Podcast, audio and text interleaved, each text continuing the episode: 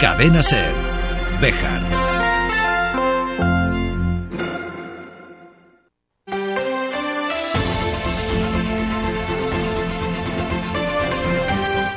Hoy por hoy Bejar.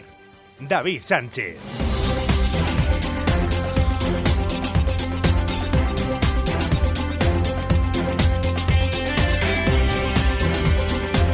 12 y 20 minutos de la mañana, saludos, muy buenos días, bienvenidos amigos y amigas de la radio, esto es Hoy por Hoy Bejar y Comarca, es martes 11 de julio del año 2023. Lo bueno se acaba y aquí estamos de vuelta otra vez y como Bill Murray en la película Atrapado en el Tiempo seguimos viendo nuestro particular Día de la Marmota en esa cuenta atrás de las elecciones del 23 de julio que parece que no van a llegar nunca. Y hoy lo hacemos con la resaca del debate, del cara a cara o mejor dicho de un más que preocupante debate que se vivió ayer por la noche. Interrupciones varias, datos lanzados a vuela pluma sin que nadie repare en verificar si eran ciertos o no, ausencia de periodismo. Sí, ausencia de periodismo, porque los dos profesionales que estuvieron en la moderación fallaron en lo básico. Un debate es un intercambio de ideas y pareceres, y cuando se forma un gallinero que hace ininteligible lo que se escucha, su labor era calmar las aguas y aplicar aquello de hablen de uno en uno que en casa no se enteran de nada. Aunque quizás esto último era lo que buscaban que no nos enteramos de nada y que todo quede camuflado por las ínfulas de las redes sociales donde se trata de encontrar a un ganador y a un perdedor y dejar de lado que lo de anoche fue más bien un patio de vecinos que el cara a cara que corresponde a dos candidatos a ocupar la presidencia del gobierno de nuestro país. Sin olvidar que ha sido el debate electoral menos visto de todos los que se han realizado en la historia de la democracia española. Sí, estamos en verano, pero quizás algo ha tenido que ver el fallido formato que se emplea anoche. 12 y 22, arrancamos. Y opino de que, opino de que, opino de que, opino de que, opino de que, opino de que, opino de que, opino de que, opino de que, opino de que, opino de que, opino de que. Y aquí estamos de vuelta, una vez que se acabaron las vacaciones, nos volvemos a sentar en la mesa del estudio. Opino de que, opino de que. Encantados de estar de nuevo con ustedes, aunque también les voy a decir la verdad, nos hubiera encantado que hubieran durado más días las vacaciones. ¿Para qué vamos a negar la realidad? Primero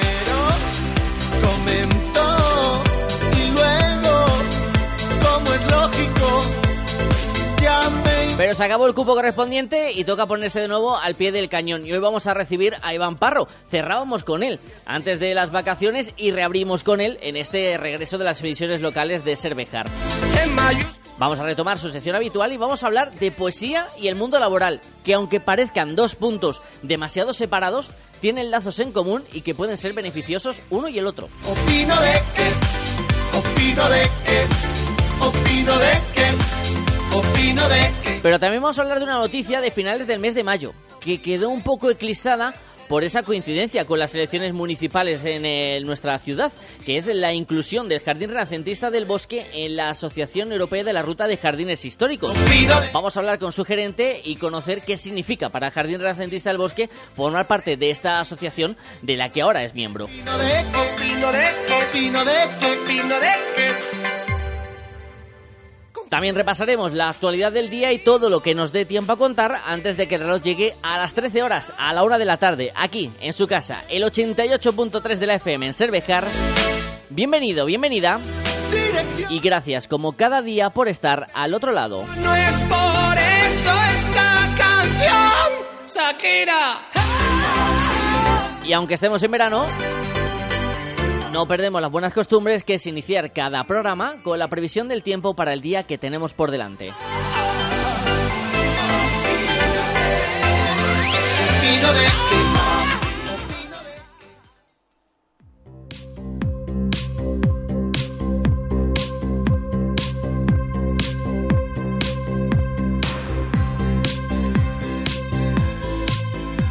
Jornada calurosa y soleada la que tenemos en este martes, según pronostica la Agencia Estatal de Meteorología para toda la provincia de Salamanca, incluyendo, por supuesto, a la comarca bejarana, con temperaturas que siguen altas, con máximas que llegarán en la zona sur de la provincia hasta los 36-37 grados, mínimas que se quedarán cerca de los 18.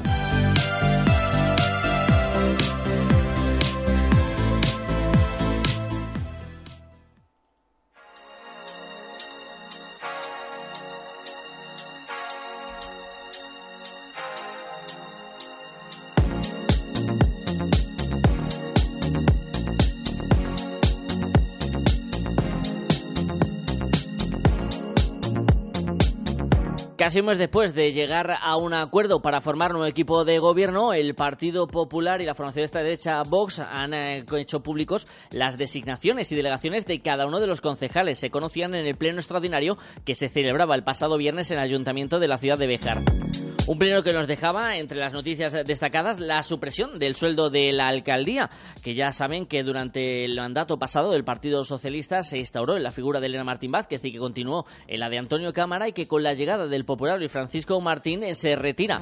Por tanto, el nuevo alcalde de la ciudad de Béjar no tendrá esa liberación y cobrará solo por su asistencia a las comisiones informativas y a los plenos.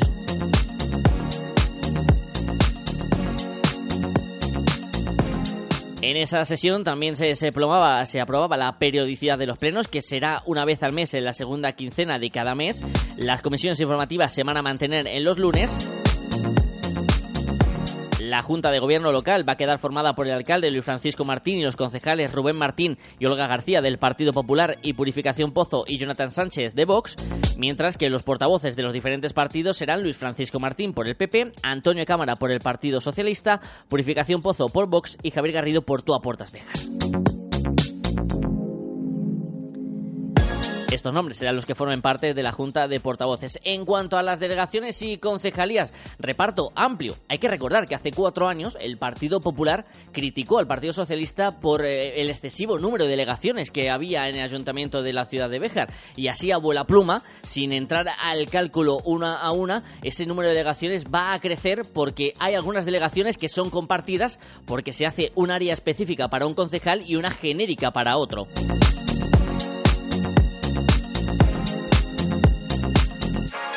Y queda el reparto de la siguiente manera. Ya les decimos que van a necesitar días y vamos a necesitar semanas para saber exactamente qué área eh, va a corresponder a cada uno de los concejales que forman el equipo de gobierno, porque son muchas las delegaciones y los áreas que van a asumir cada uno de ellos.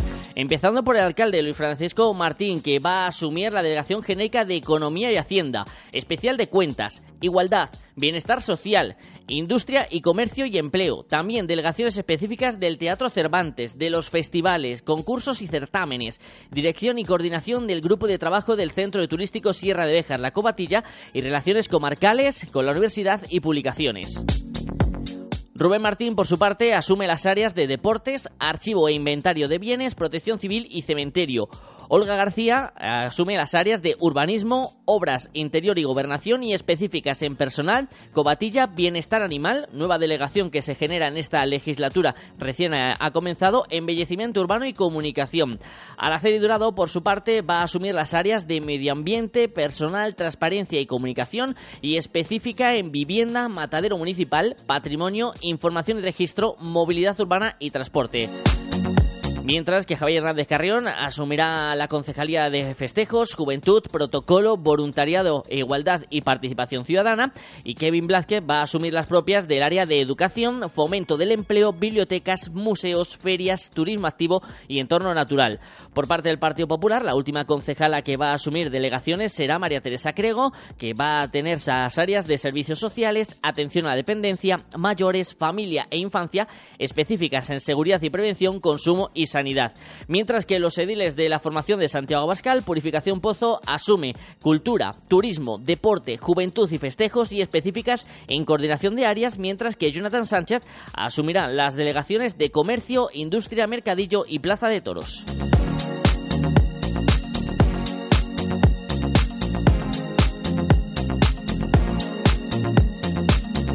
Les digo que vamos a necesitar unos días y unas semanas para asimilar cuál es cada una de las funciones que van a tener los concejales que forman el nuevo equipo de gobierno del consistorio bejarano. Un equipo de gobierno que ya se ha puesto en marcha para preparar los festejos de la Virgen del Castañar que se desarrollarán en el inicio del mes de septiembre. Eh, Javier Hernández Carrión, concejal del Partido Popular, ya ha mantenido encuentros tanto con peñas y asociaciones para palpar cuáles son las impresiones o cómo debe ser ese programa de fiestas de la patrona y también se ha abierto el plazo para la participación en las casetas que darán animación a las calles de la ciudad textil. El equipo de gobierno anima a aquellos hosteleros que quieran participar de esas casetas a que envíen un correo electrónico al departamento de festejos, festejos.com, para saber cuántos de ellos estarían interesados en participar en esa instalación de casetas que aunque no tiene una zona definida, se colocaría nuevamente en la zona centro de la ciudad. Ya se dejó caer en esa reunión que mantenía Javier Hernández Carrión con diferentes eh, colectivos que el epicentro de los festejos será nuevamente la zona centro, la Plaza de España de la ciudad de Bejar.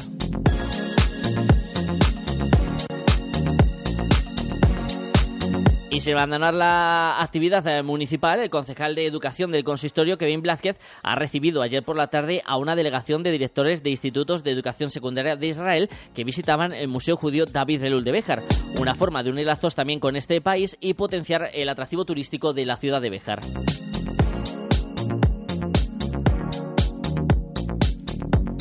Otro punto de atractivo turístico es el Jardín Renacentista de El Bosque. El Grupo Cultural Sahil recupera mañana una de sus actividades más longevas, las visitas didácticas a este espacio que viene ofreciendo la Asociación Cultural desde hace 25 años. Se encargarán de realizar estas visitas guiadas integrantes del propio grupo, los cuales han realizado estudios en profundidad sobre esta villa de recreo del Renacimiento.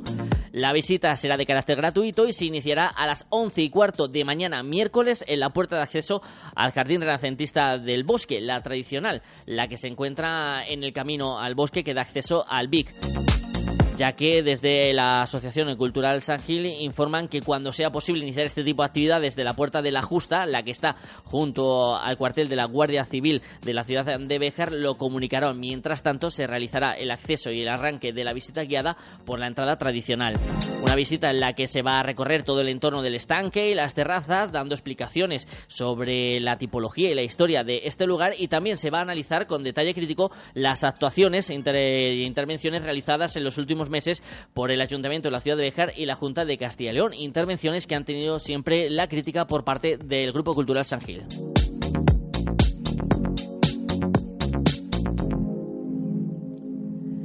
Y en página de sucesos, un hombre de 55 años sufría en la tarde de ayer lunes un accidente de tráfico con su moto en la carretera de la estación de nuestra localidad, según informaba el servicio de emergencias del 112.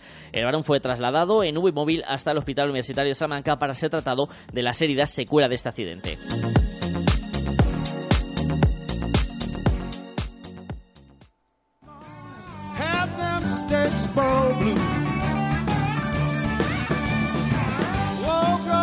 Y antes de cerrar la página de actualidad, música, porque esta semana llega una nueva edición del Festival Internacional de Blues Ciudad de Béjar.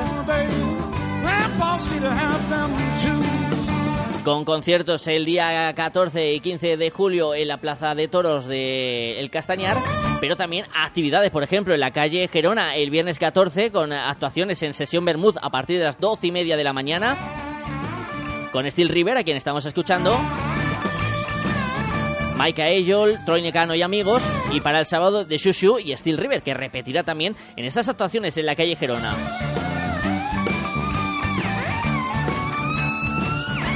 Pero no solo de música, vive el Festival Internacional de Blues de la ciudad de Béjar, porque para este año se pone en marcha también actividades senderistas. A ritmo de blues con armonicista y todo. Serán el sábado 15 de julio, el domingo 16, organizadas por el Eje de la Tierra. Para más inscripciones e información pueden enviar eh, un correo electrónico al eje de la tierra arroba elegelatierra.com y también en la Alquitara donde pueden encontrar información sobre esas rutas senderistas con música. Mañana, por cierto, está convocado los medios de comunicación para que nos presenten en detalle todo lo que va a ofrecer este Festival Internacional de Blues 2023.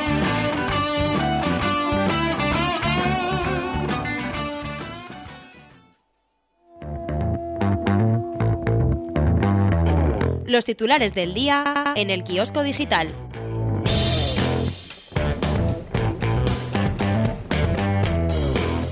Rápidamente repasamos algunos de los titulares que nos depara la prensa en este 11 de julio. Por ejemplo, la Gaceta Regional de Salamanca que destaca los cortes de agua en la mancomunidad de Béjar por arreglo de una avería. Béjar Europa destaca la última sesión en plenaria extraordinaria realizada en el Ayuntamiento de la ciudad de Béjar y cómo queda la organización del consistorio tras el pacto PP-Vox. Y Béjar, por su parte, lleva en portada la alerta por las altas temperaturas y la máxima precaución para evitar incendios forestales que se ha puesto en marcha desde este martes. Y cerramos en Candelario Pina, donde la oposición ha denunciado irregularidades presupuestarias del Partido Socialista en Candelario a raíz de los presupuestos para las fiestas patronales de este mes de julio.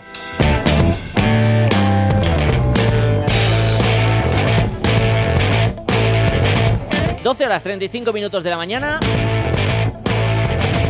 Recibimos en la sintonía de Cervejar a Iván Parro en apenas un minuto. Integral. Además de diseñar y amueblar cualquier estancia de tu hogar, realizamos armarios y vestidores a medida, pisos de tarima, escaleras de madera o puertas de paso. Pídenos presupuesto sin compromiso. Disponemos de financiación a tu medida. Guijo Decoración Integral. Somos tu idea de casa. En Béjar, en calle Recreo 83. Teléfono 923 40 2609. WhatsApp 630 961 591. El Chiringuito de la Alquitara es el sitio para disfrutar y relajarse este verano. Raciones, cócteles, tapas y los mejores atardeceres junto a las piscinas de la Cerrallana. Todo lo que te gusta de la Alquitara al aire libre junto a la Cerrallana. El Chiringuito de la Alquitara. Si aún no lo has hecho, descúbrenos.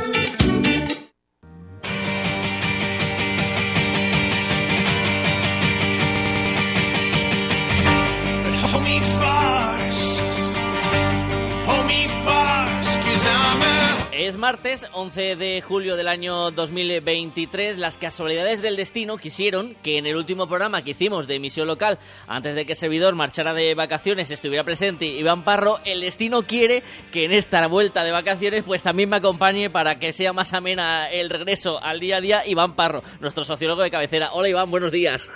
Muy buenos días, David. Feliz regreso y un fuerte abrazo.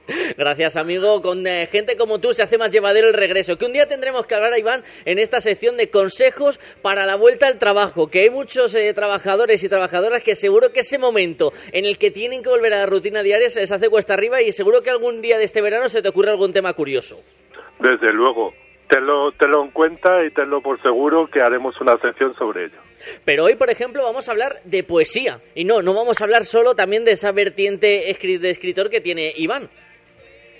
Pues no, como bien has comentado y bien has hecho referencia, terminamos hablando de poesía la última vez y hoy también vamos a hablar de poesía. Pero como bien dices, no la mía ni mucho menos. Ya hablamos y ya hablaremos en su momento. Sino de cómo poder aplicar el poder y los beneficios de la poesía en los entornos laborales. Sí, sí, así como lo oyes, David. Sí. ¿Cómo puede ser beneficiosa y positiva la poesía en el trabajo o en nuestros trabajos? Algo que realmente yo no me he preguntado hasta ahora, pero es que hace poco leí un artículo titulado ¿Puede la poesía mejorar el bienestar laboral? Y mi curiosidad me empujó, por supuesto, a ver y leer lo que se decía en este texto y como creo que es un tema cuanto menos curioso e interesante, pues lo he traído a la sección de hoy. Porque seguramente sabes que siempre es bueno hablar de la poesía.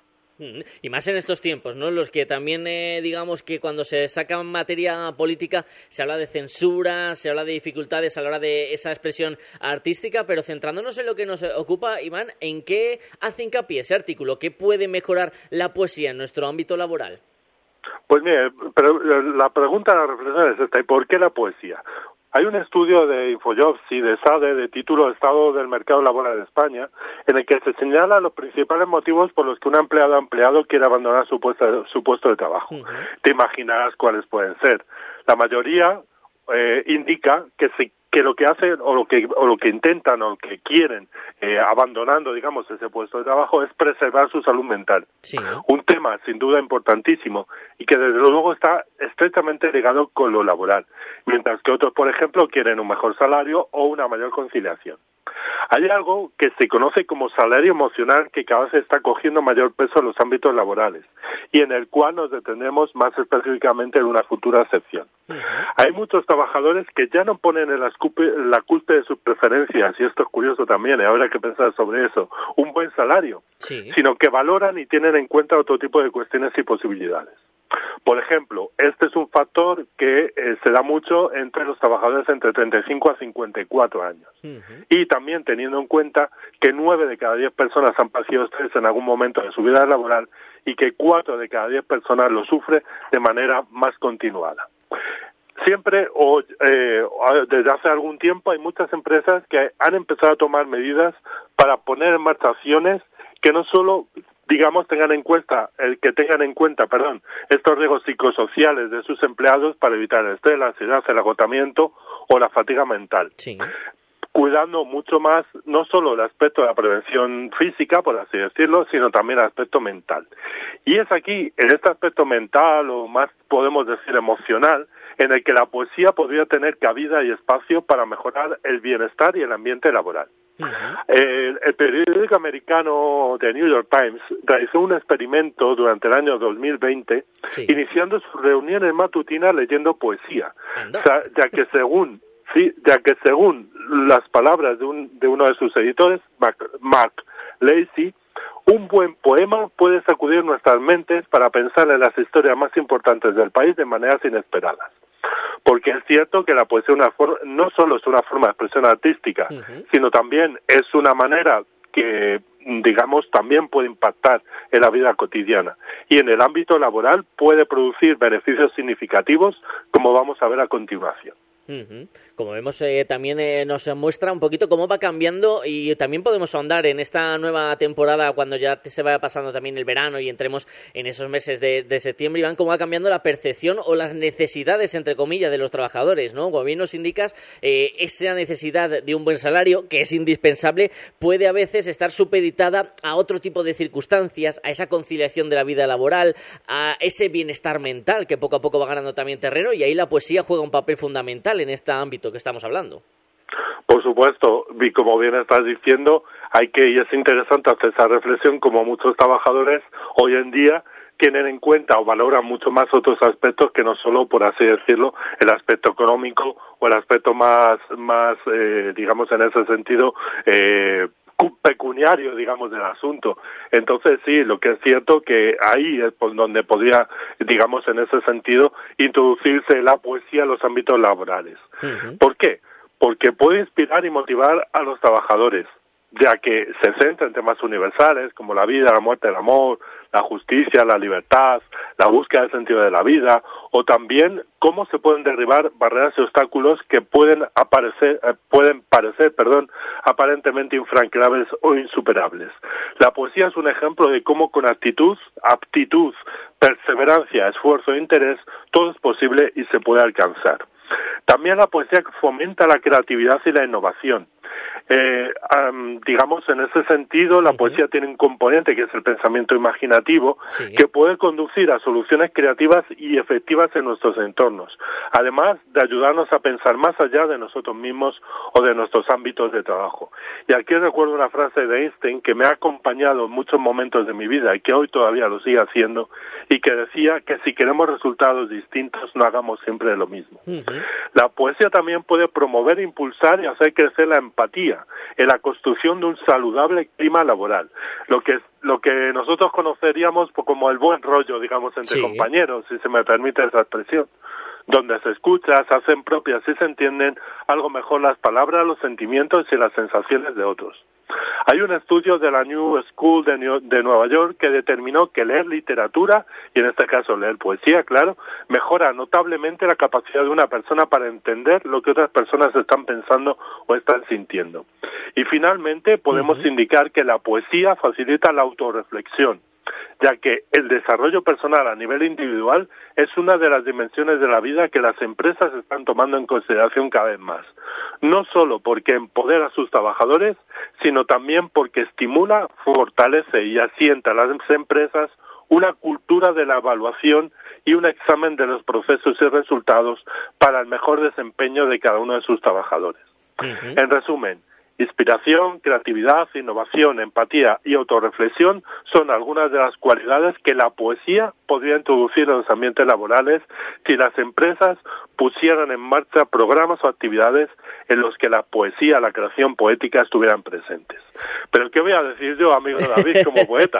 Efectivamente, ¿no? Tú tienes que barrer eh, para casa. Fíjate que según estabas hablando, Iván, muchos de esos conceptos, muchas de esas palabras, las hemos eh, usado ya a lo largo y ancho de, esta sección en diferentes ámbitos, ¿no? Ese impulso de la creatividad, de también ese impulso de la originalidad, de salirse de la norma, de probar cosas diferentes. Así que vemos que al final tampoco es que estemos inventando nada nuevo, simplemente estamos intentando seguir la senda que ya marcaban aquellos que se salían un poco de la norma y de lo establecido.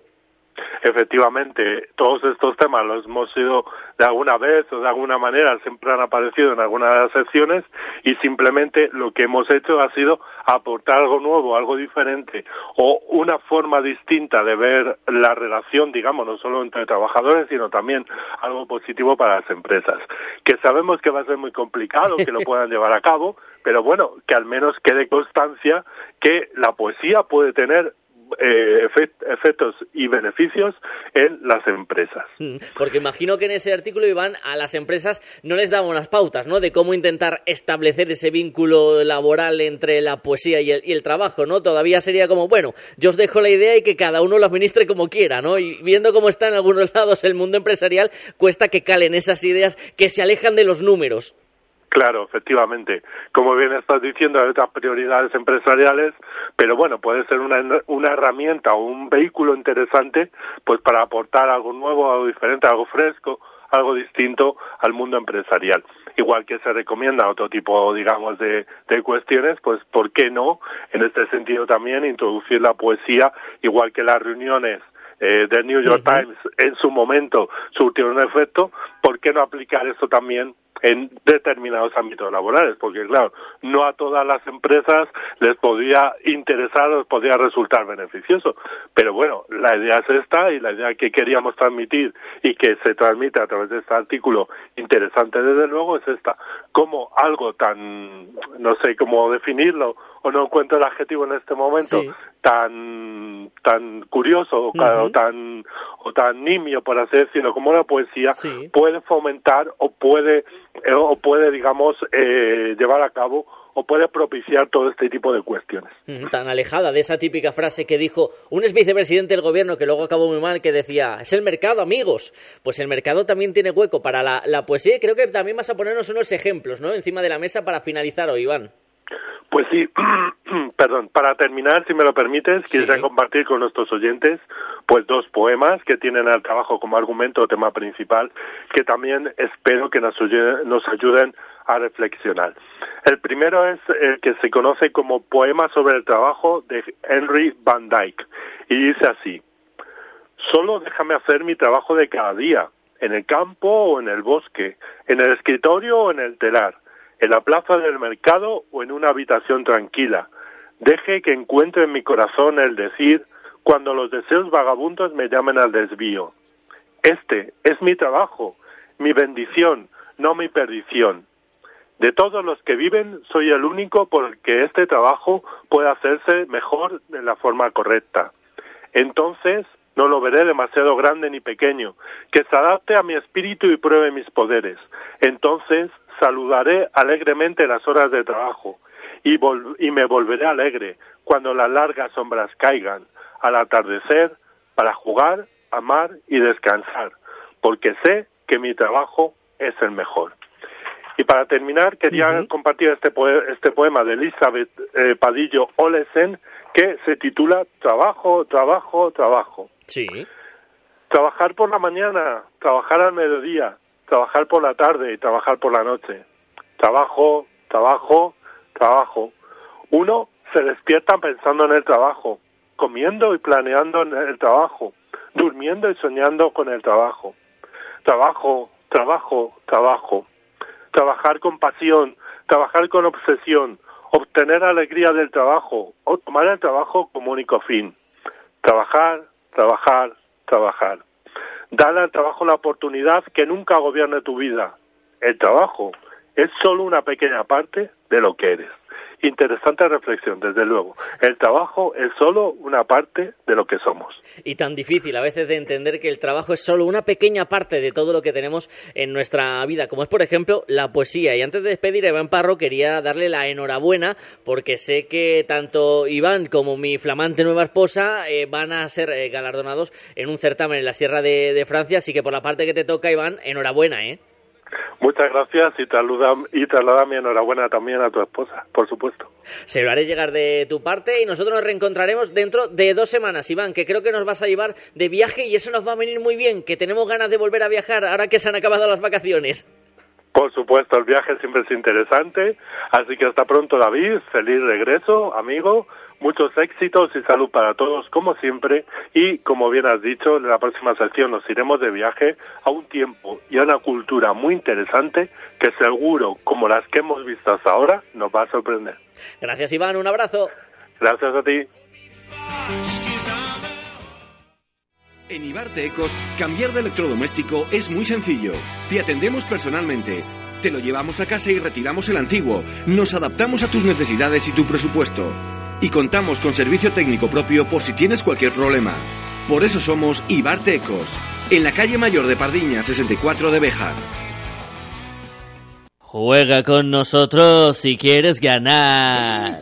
En Lotería Maitena ya tenemos los décimos del sorteo más grande del mundo y más esperado del año, el sorteo de Navidad. Compra tu décimo con fotos de lugares emblemáticos de Béjar y para empresas y establecimientos con la imagen personalizada de su negocio. Ven a Lotería Maitena y llévate la suerte además de un bonito recuerdo. Te esperamos. Lotería Maitena, en la calle mayor de Béjar. Síguenos en Facebook. Juega con responsabilidad.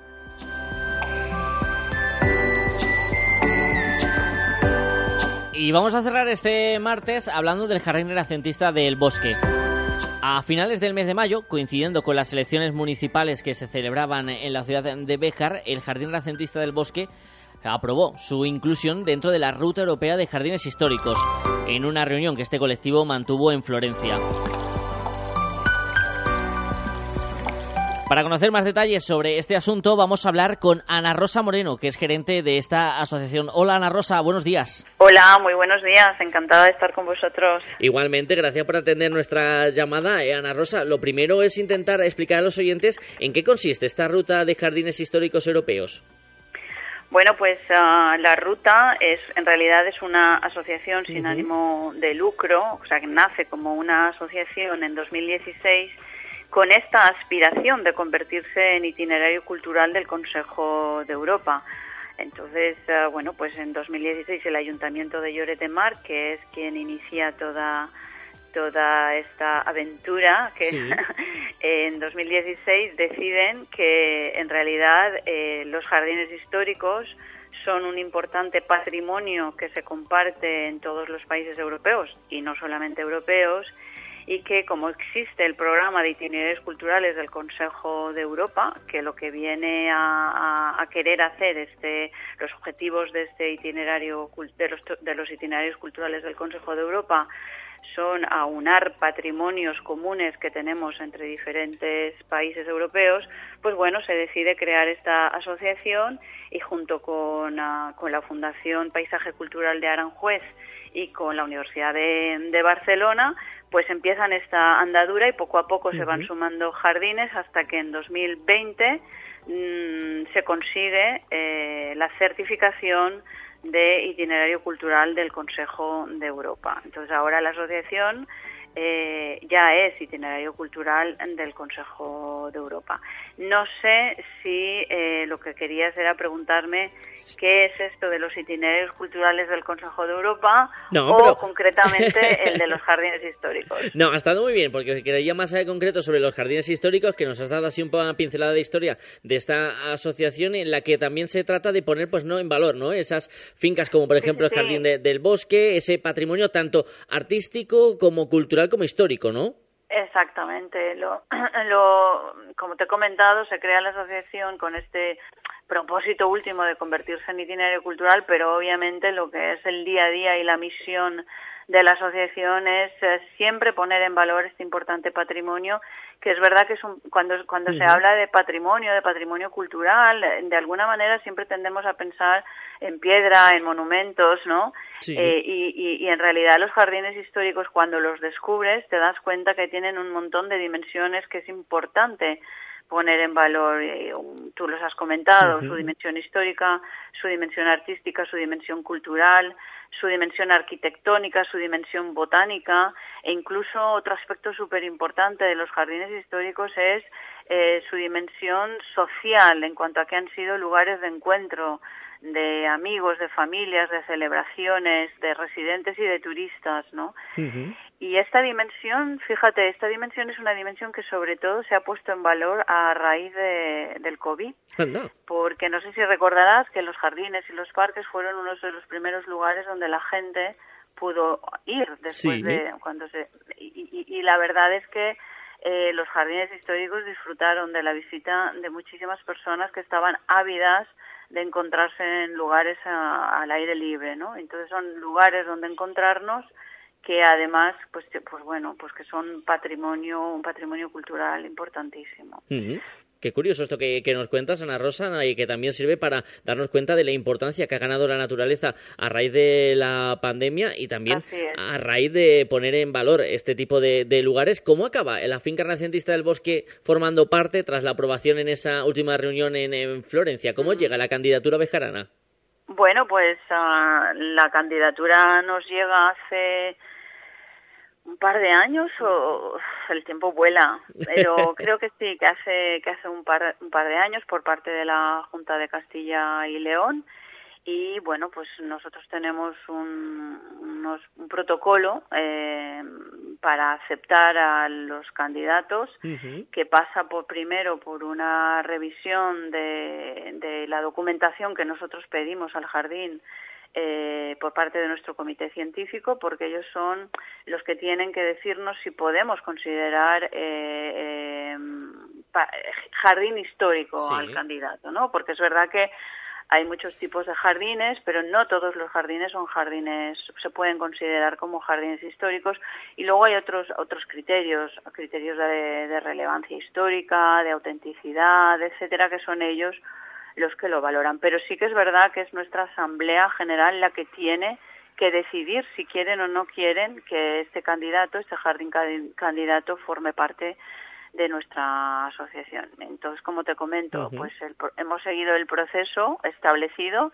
Eh, la Junta de Castilla y León se dirige a nosotros y nos manda, bueno, nos, nos expresa su deseo de que el bosque de Béjar forme parte de nuestra asociación y le pedimos la documentación que te comento, nos mandan la documentación, el comité científico la valora y ha sido en esta Asamblea General celebrada el 26 de mayo en Florencia, eh, auspiciada eh, y han sido los anfitriones nuestros socios, los Jardines de Boboli, en las Galerías Uffizi. Y, y, bueno, y ahí los nuestros socios votaron la adhesión del Bosque de Bejar a nuestra asociación y por tanto el Bosque de Bejar forma parte ya del itinerario cultural de los jardines históricos, el itinerario cultural del Consejo de Europa de los jardines históricos, que esto digamos que es una etiqueta, esto es una certificación que prestigia a todos los jardines que forman parte de nuestra asociación. Que dota aún de más valor. Estamos, estamos encantados de que, un, jardín de Castilla y León forme parte de nuestra asociación, porque también eh, nuestro nuestro propósito es ir creando pequeñas rutas en los diferentes países de jardines. Entonces, bueno, pues por zonas, pues en el Mediterráneo ya tenemos tres, cuatro con, con Finca Raiza que está en Mallorca y entonces pues en el centro tenemos solamente Aranjuez y ahora tendremos a, a Béjar, aunque está un poquito más arriba, pero bueno, tenemos que ir completando un, un poco el mapa de rutas dentro de los países, ¿no? En Galicia tenemos nueve jardines, en fin, vamos completando por zonas también la adhesión de jardines y, estamos muy contentos porque además sabemos que Bejar nos ha llegado por distintos sitios que Bejar ha acogido muy bien esta iniciativa de la Junta de Castilla y León de que el bosque de Bejar forme parte de nuestra asociación y que estáis muy contentos. Así que si vosotros estáis contentos, nosotros estamos todavía más. muy, muy contentos y además añade un punto más de prestigio a nuestro jardín eh, histórico. Imagino que eso también motiva, ¿no? El ver que una localidad como Béjar y la población muestra esa satisfacción de formar parte de esta ruta europea y que pone en valor ese patrimonio y esa conservación eh, es un aliciente extra, ¿no? También para vosotros desde la asociación. Claro, claro, claro, claro, por supuesto. O sea, es que nuestro propósito también es, tampoco me he querido, me he querido alargar mucho, pero nuestro propósito como asociación y también el propósito de los itinerarios culturales del Consejo de Europa es el de, bueno, fomentar los territorios donde los jardines, en este caso, porque no, es, no estoy itinerarios de jardines, donde los jardines están. Es decir, digamos que los itinerarios culturales del Consejo de Europa y, nuestro itinerario cultural tienen dos vertientes. Por un lado, valorizar, como hemos comentado hasta ahora, la parte de patrimonio, cultura, y por otro lado, fomentar las visitas turísticas a esos jardines, es decir, y por supuesto siempre estamos hablando de turismo sostenible, ¿eh? pero bueno, de alguna manera ya sabemos todos que ese turismo sostenible, que es el turismo, el único turismo eh, del que podemos estar hablando ahora, el turismo, eh, bueno, pues viene de alguna manera a, aportar eh, ingresos a, a, ese lugar y a esos lugares donde los turistas acceden y llegan, ¿no? Y entonces, pues bueno, eh, esta es otra otra parte, otra patita de la sostenibilidad, ¿no? La sostenibilidad económica de los territorios que eh, se puede conseguir, entre otros, a través del turismo, ¿no? Y entonces, bueno, pues ah, por supuesto eh, estamos contentos de que de que Béjar esto lo lo reciba bien y, y, estamos contentos de poder contribuir poquito a poco, porque esto es un camino que se tiene que hacer entre todos. ¿eh? Cuando formamos parte de una asociación, la asociación promueve, pero son los propios socios, en este caso Junta de Castilla y León con el Bosque de Béjar, los que también pueden proponer iniciativas y eh, una gran ventaja de las asociaciones como la nuestra es que tienes a tu disposición el resto de los jardines que forman parte de nuestra asociación para poder colaborar con ellos en todas aquellas iniciativas que se te planteen. Y eso también va a permitir que el Jardín Relacionista del Bosque tenga esa visión internacional gracias a su pertenencia a esta asociación de, la Ruta de Jardines Históricos Europeos. Ana Rosa Moreno, gerente, muchísimas gracias por atendernos en esta mañana, que es un orgullo para los vejeranos formar parte de esta asociación y que esperamos veros pronto por aquí para que in situ podamos recorrer juntos ese Jardín del Bosque. Ojalá, ojalá. Ya la Junta de Castilla y León se postuló para que podamos celebrar alguno de nuestros foros allí, así que antes o después seguro que estamos por allí. Pues eso esperamos con los brazos abiertos. Gracias, Ana Rosa. Encantada, gracias a vosotros. Chao. Chao, gracias, Ana. Y gracias también a ustedes por habernos acompañado en este martes. Disfruten del día. Hasta mañana.